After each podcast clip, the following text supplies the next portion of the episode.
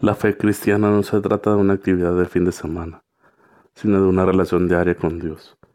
Jesús dijo en Juan 15, 5, Yo soy la vid y ustedes son las ramas. El que permanece en mí y yo en él lleva mucho fruto, porque separados de mí nada pueden hacer.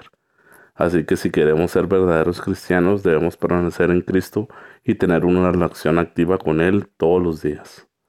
Además, la Biblia nos advierte sobre los falsos maestros y pastores que buscan enriquecerse a costa de los fieles.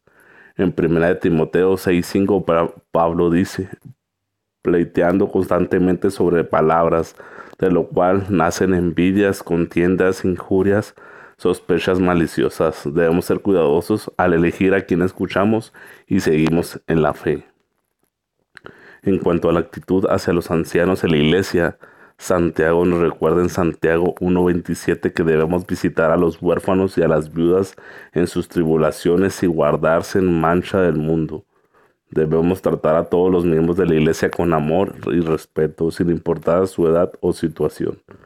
En cuanto a la verdad fe en Cristo, la Biblia dice en 1 de Juan 2.6, el que dice que permanece en él debe andar como él anduvo. Esto significa que nuestra fe debe de ser evidente en nuestras acciones en comportamientos diarios, no solo en la iglesia los domingos.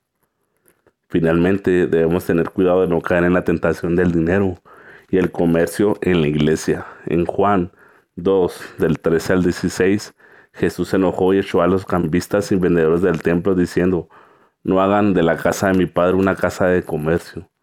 Debemos mantener la integridad de la iglesia y no permitir que se utilice para ganancias personales. En resumen, ser un verdadero cristiano no se trata de una actividad de fin de semana, sino de una relación diaria con Dios. Debemos tener en cuenta esto.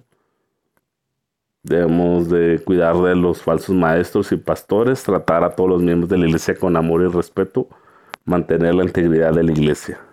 Como dice en la Biblia en 2 Timoteo 2.15, procura con diligencia presentarte a Dios aprobado, como obrero que no tiene de qué avergonzarse, que usa bien la palabra de verdad.